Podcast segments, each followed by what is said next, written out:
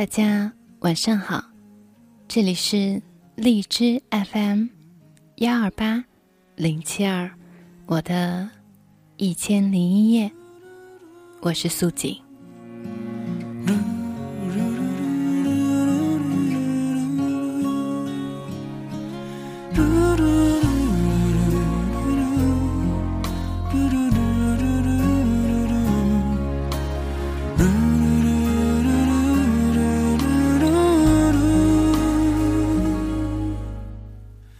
因为一座城而爱上一个人，不是没有可能。你之所以会爱上这座城，也许是因为你曾爱上过这里的一个人。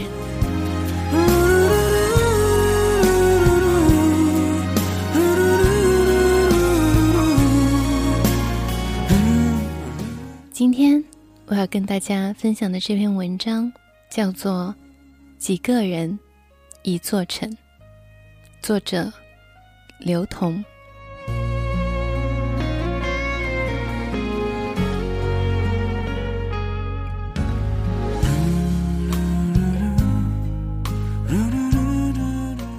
满眼一样的木质招牌，一样的书写方式，一样的小情小调，一样的姑娘穿着一样的民族服装，打着一样的伞。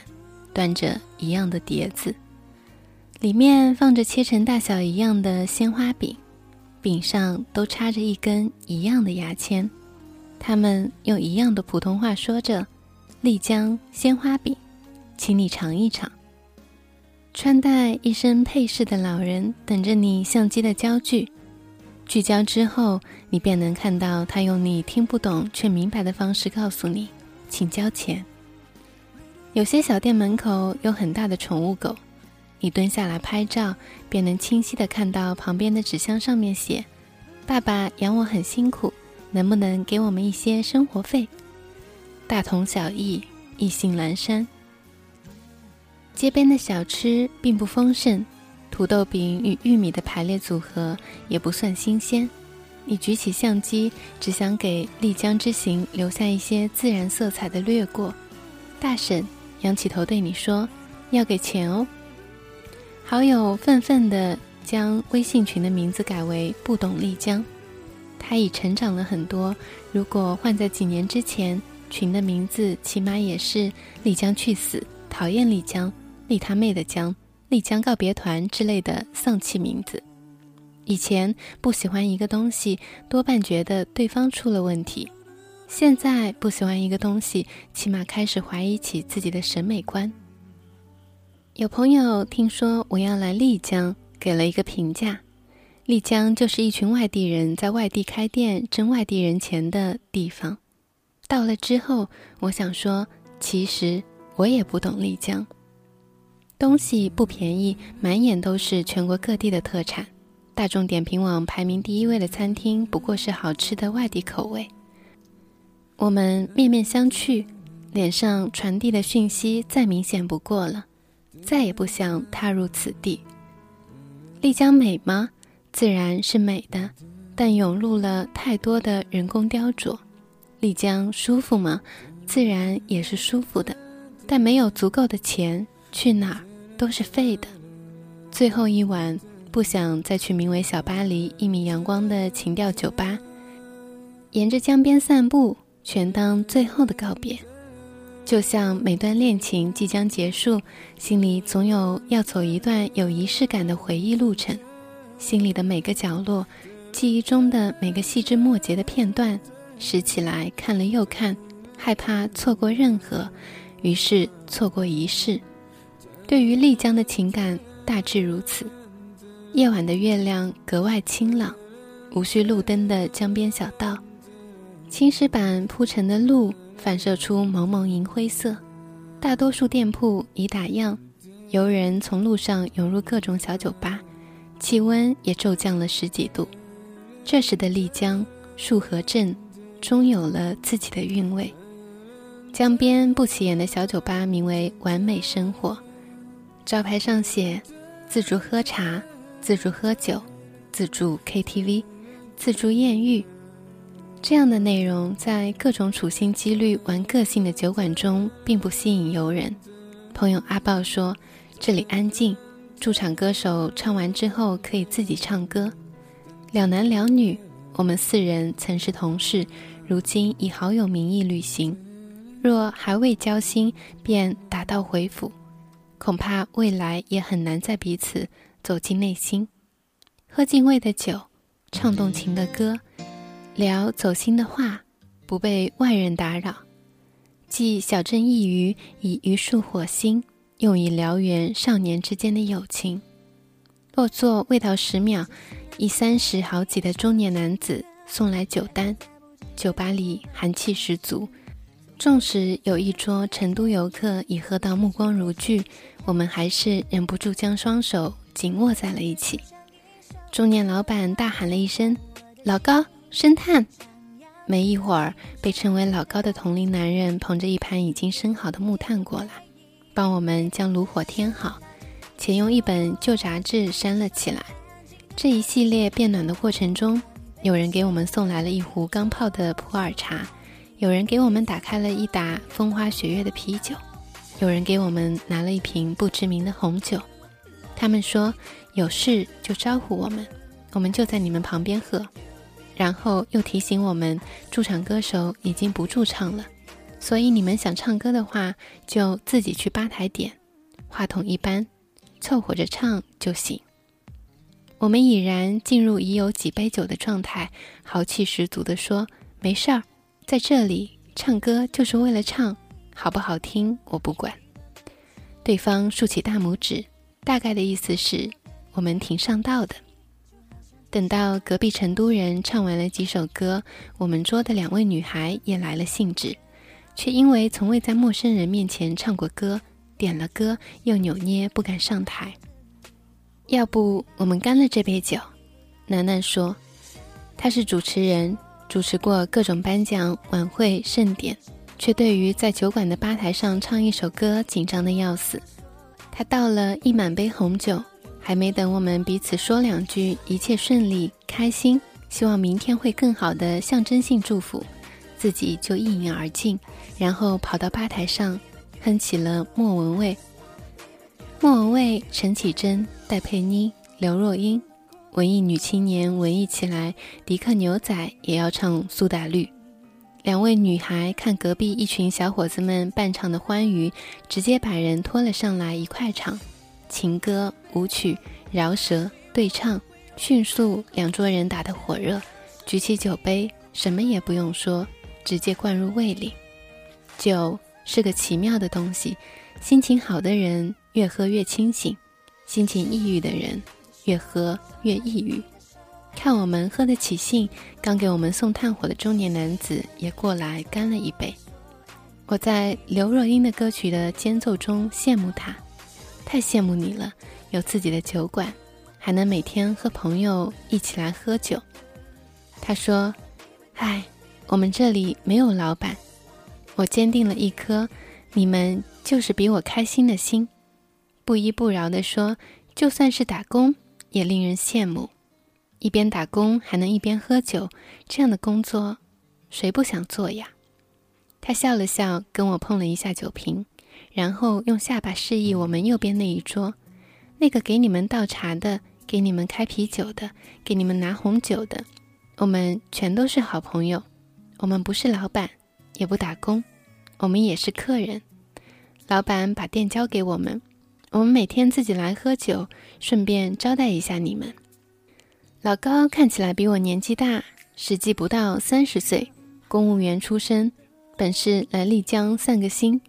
然后认识了比他小一岁的小高，然后回去办了离职，就回到了丽江。老高说，大学毕业之后郁郁寡欢，工作起来也没什么劲头。到了丽江，陌生人相见却毫无隔阂，然后就觉得大家生活在一起挺好。然后摇了摇手，一群男男女女涌了过来。老高一一向我们介绍，我扭头就记不住了。我只记得每个人那张恨不得把心掏出来的脸，喝酒就像喝水一样的脸，你还未有表情，他们已经对你笑的那张脸。酒吧里有对小情侣，九零后，因为在丽江相遇，便爱得死去活来。不到三个月，男孩便向女孩求婚，女孩觉得唐突，迟迟未答应。男孩爱到了骨子里，每天都求一次。两人干了一杯，求一次；接吻之后求一次；唱完一首歌求一次。每次男孩认真求婚的时候，女孩便咯咯的笑。男孩放荡不羁地摸摸自己的寸头，毫不在意。楠楠说：“男孩的寸头真帅。”他突然就露出了九零后男孩的羞涩，不好意思地说：“原来我是长头发。”但女孩总喜欢去揪，为了自己没有把柄被揪住，也为了自己记住这个人，于是把长发给剪了。他说的坦然。女孩在吧台唱歌，他说两句便望望女孩的背影，语气之间都觉得长发为他剪得真值。对于很多青春期的男孩而言，蓄长发是叛逆的萌芽，也是个性的初始。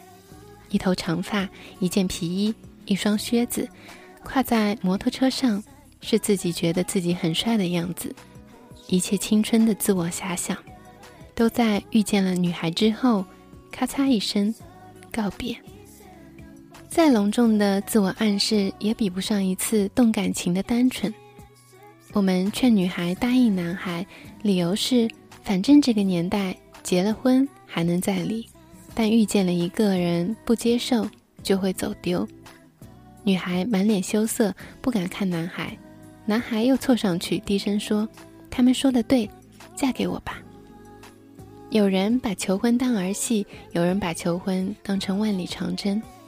问男孩为什么喜欢女孩，他说在一起待了一天，觉得挺好，就想一直在一起。简单纯粹的，令人神往。女孩回头对他莞尔一笑，看起来不像爱，也不像暧昧，像是用一种尽力看穿灵魂与时间的态度，认为能在一起待着就是安全感。这句话似乎适用于整个小酒馆的人，能在一起待着就是安全感。酒喝完了，又续上了一打，茶凉了，又来了一壶。老高问我们饿不饿，我用手摸了摸肚子，意思是觉得不怎么饱。然后几个人哗啦跑到小屋子，有人拿钳子，有人拿铁丝网，有人拿了一堆冷冻肉串。老高摇摇手里的串，得意地说。这是我们昨天剩下的，可以吧？然后很担心的看看酒馆的玻璃顶，半心有余悸半得瑟的说：“昨晚烤大发了，今天一堆人擦屋顶擦了半天。”楠楠三下五除二的把自己喝高了，一个人在吧台一首又一首的唱着，毫无疲倦。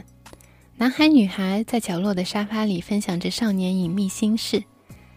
成都游客把所有空的啤酒瓶留在桌面，当成在束河的胜利品。老高和他的兄弟们喝着酒，打着节拍，招待着每一个经过这个镇里的人。我坐在沙发上，这个不足一百平的小酒馆，同时放映着题材不同的连续剧，有的刚拉开序幕，有的已到高潮，有的播成了长寿剧。每个人都认真地对待内心的欲望。毫不委屈。龙泉水流经青龙桥已有四百多个年头，残残学学，有人看龙泉水将束河分为古朴与繁华两种风貌，有人看龙泉水将束河分为居民与游客两种人群，而我却以为龙泉水将束河分出了白天与夜晚两个世界。夜深人静，喧嚣退去。心里的那些声响便伺机而动，类似的灵魂在傍晚苏醒，被酒精升华，毫无陌生之感，唯有相逢之悦。干杯，干杯，干杯！有人在吧台唱：“有许多时间，眼泪就要流。那扇窗是让我坚强的理由，给我温暖，陪伴我左右。”有人蜷缩在角落，想起过去，无端落泪。离开的时候，老高、小高一左一右，他们一手举着啤酒瓶，一手搂着我，不知这一辈子我们是否还能相遇，但要记得，我们曾经见过。因为一座城而爱上一个人，不是没有可能。有时你会重新爱上一座城，也许只是你曾在这里遇到几个陌生人。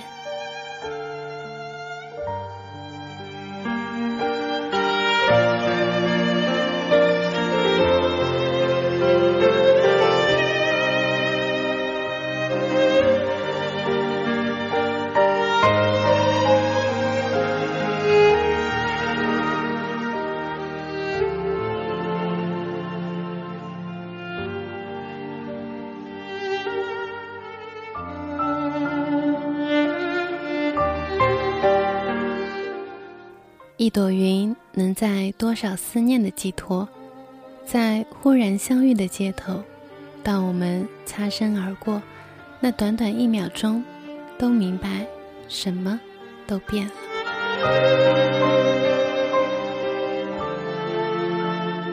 今天跟大家分享的文字，哪怕不算故事，也算是都市成年人的冷漠与柔软。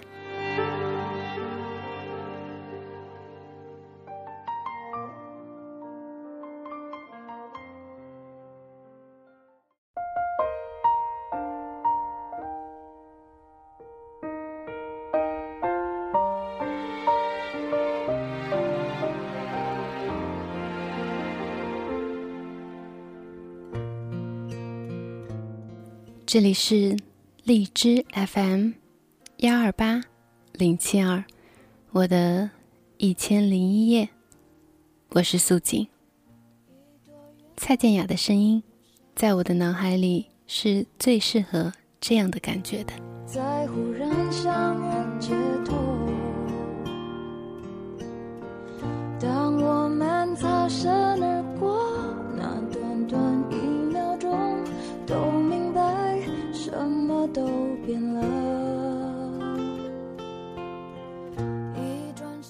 今天的节目就是这样，我们明晚见，祝大家有个好梦，有个好眠，晚安。这段情就算曾经刻骨铭心过，过去了又改变什么？地球太远。